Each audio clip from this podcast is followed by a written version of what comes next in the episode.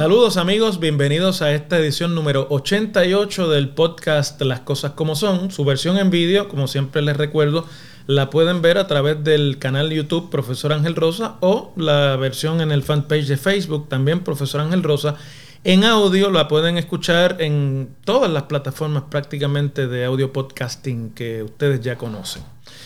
Bueno, esta semana vamos a continuar el análisis que comenzamos la semana anterior sobre las posibilidades y objetivos de uno de los dos partidos de reciente creación que existen en Puerto Rico y que competirán en las elecciones de 2024, de, en este caso del movimiento Victoria Ciudadana, de cuya Asamblea Extraordinaria de Objetivos Electorales hicimos un análisis antes de la Asamblea Mm, hablando un tanto de cuáles son realmente las avenidas que este partido tiene para consolidarse como tal o para inclusive tener la oportunidad de sustituir a, digamos, al Partido Popular Democrático como segunda fuerza política en Puerto Rico. Y claro, la pregunta que ha estado eh, suspendida en el panorama durante el pasado año y este, que es la posibilidad de que eh, formen una alianza, ya sea formal o informal, con el Partido Independentista Puertorriqueño y su ex candidato a la gobernación, que se asume será también el candidato en esta próxima elección, el licenciado Juan Dalmau. De hecho, eh, yo estoy grabando el día después en el que el Tribunal de Apelaciones en Puerto Rico llevó a cabo una vista oral para escuchar las partes eh, del pleito que Victoria Ciudadana y el PIB han incoado en contra de la prohibición de las alianzas electorales que existe en la ley electoral de Puerto Rico. Fue una vista muy interesante en la que eh, pudimos escuchar de primera mano lo que serán, ¿verdad? Y son las posiciones fundamentales por las cuales el Partido Nuevo Progresista y el gobierno que también es controlado por ese partido, se oponen a esta a, que se pueda levantar esta prohibición y cómo el partido independentista y el movimiento Victoria Ciudadana ven esto como un asunto de eh, reconocer la fractura ancha y más amplia de la constitución local sobre derechos como el voto, la libre asociación y el derecho de libre expresión eh, en comparación con las evaluaciones y las decisiones que sobre estos temas han hecho ya el Tribunal Supremo de los Estados Unidos. La, vista estuvo muy interesante, sobre todo por las preguntas de una de las juezas que quiso conocer cuál era la oposición eh, eh, que podía levantarse a estas alianzas o cuál era quizás la argumentación que estableciera el récord legislativo de por qué se aprobaba una restricción a estas posibilidad de candidaturas coligadas que existieron en Puerto Rico siempre, hasta 2011, aunque no, se erradicaran en algunas de las elecciones eh, anteriores. Eh, y además que también pues puso ¿verdad? a las partes, especialmente al Partido Nuevo Progresista, explicar por qué ellos piensan que esto es un asunto de desventaja, si van a tener dos comisionados electorales, si va a tener uno, etc. Pero como estamos todavía en la etapa de vista oral, y esto es un tema y es un, es un pleito eminentemente de derecho constitucional, donde no hay que desfilar pruebas, ni hay que desfilar testimonios, ni mucho menos. Pues ahora habrá que esperar que estos tres jueces del panel del apelativo eh, evalúen los argumentos tanto orales como escritos y pasen juicio sobre la deseabilidad de que esta prohibición sea levantada por el tribunal y no por la legislatura, que hasta ahora ha tenido el poder exclusivo de este tipo de regulación en el derecho electoral puertorriqueño. Pero esta semana entonces quiero traer el análisis posterior a la Asamblea Extraordinaria de Objetivos Electorales del Partido Victoria Ciudadana, porque me parece que trae lo que allí sucedió y la información que allí se compartió eh, aporta una información muy valiosa para entender bien cuáles pueden ser las estrategias de este partido de cara al 2024. En esa asamblea, como se esperaba, eh, no se escogieron los candidatos para los puestos eh, electivos en 2024. Las elecciones serán en noviembre de 2024. Estamos en agosto, por lo tanto es muy temprano. Las candidaturas en sí, la ley no requiere que se radiquen hasta el mes de diciembre de este año. Y es decir, que todavía faltan tres o cuatro meses para ese momento. Eh, en su lugar, el partido dijo que se concentrarían en las estrategias de cómo utilizar y maximizar los recursos disponibles, tanto obviamente eh, de personas y líderes como recursos institucionales y financieros, para conseguir lo que sean sus objetivos electorales. No conocimos mucho, por lo menos en lo que trascendió públicamente de allí, que tengo que decir, me sorprendió mucho la manera en la que la prensa tradicional en Puerto Rico prácticamente ignoró este evento eh, y si no lo escondió en, sus páginas menos eh, relevantes, cuando me parece a mí que es quizás uno de los procesos de mayor relevancia de camino a la erradicación de las candidaturas de todos los partidos en el próximo mes de diciembre. Pero, por la razón que sea, la prensa tradicional eh, escrita, eh, radial y televisiva decidió ningunear esta asamblea, eh, curiosamente. En vez de erradicar candidaturas, entonces allí se discutieron y se decidieron los periodos que va a establecer el Partido Victoria Ciudadana, el movimiento Victoria Ciudadana, para ir recibiendo e ir procesando las candidaturas de acuerdo a su diferente naturaleza. Las candidaturas municipales, por ejemplo, conocimos allí que es muy probable que nuevamente el partido no radique candidaturas a alcalde en los 78 municipios de Puerto Rico eh, y que se van a concentrar mm, básicamente en radicar las candidaturas necesarias requeridas por la ley a ese nivel para que un partido pueda retener su franquicia electoral. Algo que francamente me ha sorprendido porque uno pensaría que de camino a una segunda elección y con amplias ambiciones de consolidación y hasta de sustituir fuerzas políticas en Puerto Rico, bueno, pues la que la aspiración sería a presentar candidaturas en todos los municipios, como hacen los partidos principales y como hace también, a pesar de su eh, votación mucho menor, eh, el Partido Independentista puertorriqueño. Pero hasta este momento allí trascendió que no necesariamente el movimiento Victoria Ciudadana va a presentar candidaturas en todos los municipios. De todas formas, las candidaturas municipales eh, van a estar abiertas del periodo desde el 15 de agosto, que ya comenzó, hasta el 15 de septiembre de este año para recibir las candidaturas, el interés y, y supongo que también dilucidar cuáles son las candidaturas más provechosas para un partido que no celebra primarias. Las candidaturas a la legislatura, Cámara y Senado, pero por distrito, van a estar abiertas desde el 15 de septiembre hasta el 15 de octubre. Y las candidaturas que realmente le llaman la atención a todos, que son las que ellos llaman las candidaturas nacionales, gobernación, comisaría residente y legisladores por acumulación, pues estarán abiertas del 15 de octubre al 15 de noviembre. Pero ojo que en el periodo primero de estas candidaturas, que es el periodo de las candidaturas eh, municipales, bueno, pues aquí la pregunta principal es si ese periodo también aplicará para la erradicación de la candidatura por San Juan, que es objeto de posible alianza con el Partido Independentista y además que es donde evidentemente el movimiento Victoria Ciudadana ha puesto la mayor esperanza de lograr una conquista política significativa en la elección de 2024. La otra eh, elemento importante de la discusión de esa asamblea fue que contrario a lo que normalmente hacen los partidos políticos con sus encuestas internas, que guardan muy celosamente y que puede que cuando le vaya mal en una encuesta de las que son públicas, tradicionalmente las que presentan medios de prensa, pues siempre se refugian eh, los partidos políticos en eso no es lo que me dicen mis encuestas internas, eh, eso no está de acuerdo con la información que nosotros hemos estado recopilando y midiendo en nuestros propios ejercicios. Contrario a esa tradición, en eso rompiendo un esquema, el Victoria Ciudadana decidió publicar allí los resultados de una encuesta interna que alegadamente eh, condujeron eh, en todo Puerto Rico para un poco justificar los objetivos o las diferentes estrategias que como objetivos electorales se van a trazar. La encuesta a nivel de la isla, a nivel que ellos llaman nacional,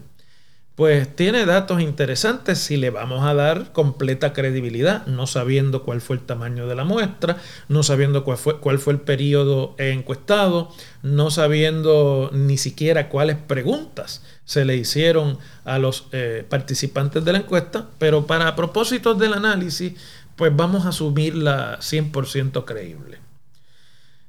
Esa encuesta refleja que el 33% del electorado encuestado se identifica como miembro del Partido Nuevo Progresista, que curiosamente coincide exactamente con el porciento de eh, voto que obtuvo la candidatura del gobernador Pedro Pierluisi del PNP en la elección de 2020.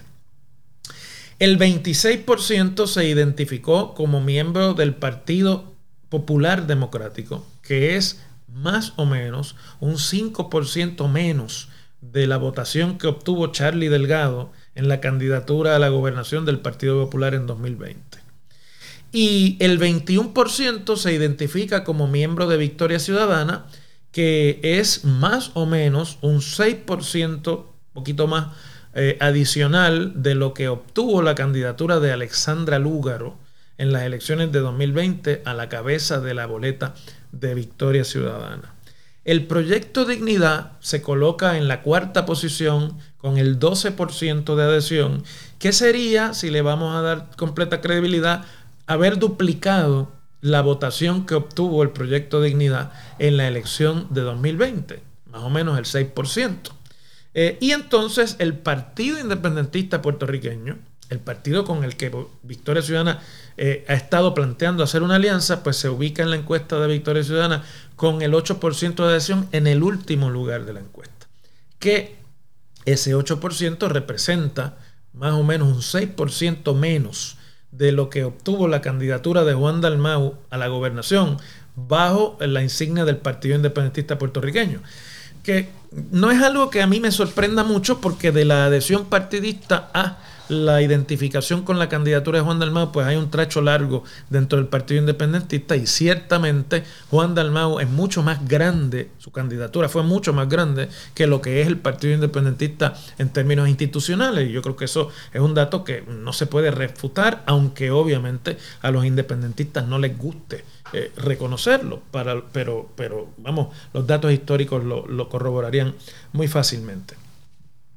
Es decir, que y con esos números, uno se tiene que preguntar, entonces, ¿cuál es el interés de la alianza con el Partido Independentista puertorriqueño? ¿Necesita Victoria Ciudadana esa alianza con el Partido Independentista puertorriqueño? Si se unificaran el 21% de adhesión de esa encuesta a Victoria Ciudadana con el, con el 8% de adhesión al PIB, sumarían un 29%, aún insuficiente por 4% para rebasar el 33% que la encuesta dice tiene asegurado el PNP. Aunque por el otro lado rebasarían el 26% eh, del Partido Popular por un 3% más o menos. Esto sin conocer tampoco cuál es el margen de error de la encuesta presentada. Y pues daría la impresión eh, de que aquí el mensaje es el siguiente. Al PIB no tengo la menor duda de que desde Victoria Ciudadana se está tratando de poner presión al Partido Independentista puertorriqueño que parece estarse dando su puesto y comportando un poco reacio a este tipo de acuerdos sin ciertas conquistas institucionales y demás. Es lo que pareciese. Y es un mensaje que dice, mira, Pip, en realidad la guagua se está yendo, esta guagua se está yendo y si tú quieres participar de lo que viene en el futuro, pues este es el momento de montarte con tu 8%. Nosotros con nuestro 21%, casi tres veces el tamaño que mide el PIB, bueno, pues tenemos lo suficiente por lo menos para darle pelea al Partido Popular Democrático, de, que nos de quien nos separa un 5%, de manera que podamos disputarle el segundo puesto en tamaño o en fuerza electoral eh, en Puerto Rico, ¿no? Eh, en y, bueno, pues eh, si ese es el efecto, habrá que ver cuán rápido cuajan los acuerdos que pueda hacer Victoria Ciudadana con el PIB para la próxima elección. Pero me es más curioso los números que demostraron allí en la encuesta para la contienda por la alcaldía de San Juan, donde según los datos presentados en esa asamblea, Victoria Ciudadana mide en San Juan, municipio capital de Puerto Rico, el 39.4% de adhesión versus el 34.3% de adhesión al Partido Nuevo Progresista que hoy día controla la alcaldía de San Juan y que derrotó a Manuel Natal y a Victoria Ciudadana en las elecciones pasadas por un por ciento minúsculo, ciertamente por el resultado del voto adelantado fundamentalmente. Lo que esta encuesta parece decir es que eh, Victoria Ciudadana ya ha rebasado al Partido Nuevo Progresista como primera fuerza política en San Juan eh, relegando además a un tercer lugar con un 14.1% al Partido Popular Democrático, a un cuarto lugar nuevamente al Proyecto Dignidad con un 7.1% y a un quinto lugar distante al Partido Independentista Puertorriqueño con un 5.1%. Les digo que me están muy curiosos estos datos porque en San Juan está proponiéndose una alianza del Partido Independentista con el Partido Victoria Ciudadana para presentar una sola candidatura a la alcaldía de San Juan. Si estos números van a ser creídos en su totalidad y el Victoria Ciudadana en este momento, dando por sentado que falta todavía año y medio para las elecciones generales de 2024, aventaja por un 5% al alcalde y al partido del alcalde, pues básicamente lo que estos números dicen es que Victoria Ciudadana no necesita la alianza con el PIB para ser fuerza contendora por la eh, poltrona municipal de la ciudad capital. Eh, y además, me parece que hay que plantearse aquí, estos números adelantan y plantean otras posibilidades. Si esa es la realidad de adhesión y de identificación partidista en San Juan, pues entonces también ni siquiera es necesaria la candidatura de Manuel Natal en San Juan para asegurar la victoria de Movimiento Victoria Ciudadana, valga la redundancia, porque es una fuerza consolidada políticamente, además que ha reducido a la otrora segunda fuerza en la capital a un escaso 14%, lo cual podría preparar el camino para que en la eventualidad de que finalmente no se pueda eh, cuajar la alianza en la candidatura a nivel isla a la gobernación con Juan Dalmau y el Partido Independentista Puertorriqueño, Manuel Natal, como figura importante de ese partido, eh, considere otras candidaturas. Queda siempre la incógnita que además en la Asamblea no se trabajó porque no se trabajaron las candidaturas y además porque no estuvo presente del papel que va a jugar allí la figura principal y más atractiva del proyecto Dignidad, que es su ex candidata, perdón, del movimiento Victoria Ciudadana, corrijo, que es su ex candidata a la gobernación, eh, la licenciada Alexandra Lúgaro, que no estuvo presente en la asamblea y de cuyas posibilidades de regresar a cualquier candidatura se ha estado especulando y nosotros mismos aquí en este podcast eh, discutíamos en el episodio anterior las posibilidades y la necesidad que tiene Victoria Ciudadana, si va solo, si va sin alianza a las elecciones, de presentarla o de tenerla en la papeleta, no me queda la menor duda de que con esos números de voto a nivel de Puerto Rico se hace necesaria la figura de Alexandra Lúgaro en la papeleta del, del movimiento Victoria Ciudadana, aun cuando se pueda dar una alianza con el PIB en la candidatura a la gobernación y aunque esa alianza sea únicamente en la candidatura a la gobernación. Así que lo que todo esto nos permite concluir es que eh, estos números y las estrategias y las propias candidaturas que se presenten en los periodos que ya discutimos se establecieron en esa asamblea y la pregunta de si se van a postular dos candidatos a senador por distrito o un candidato a senador por distrito para maximizar la posibilidad de elegirlo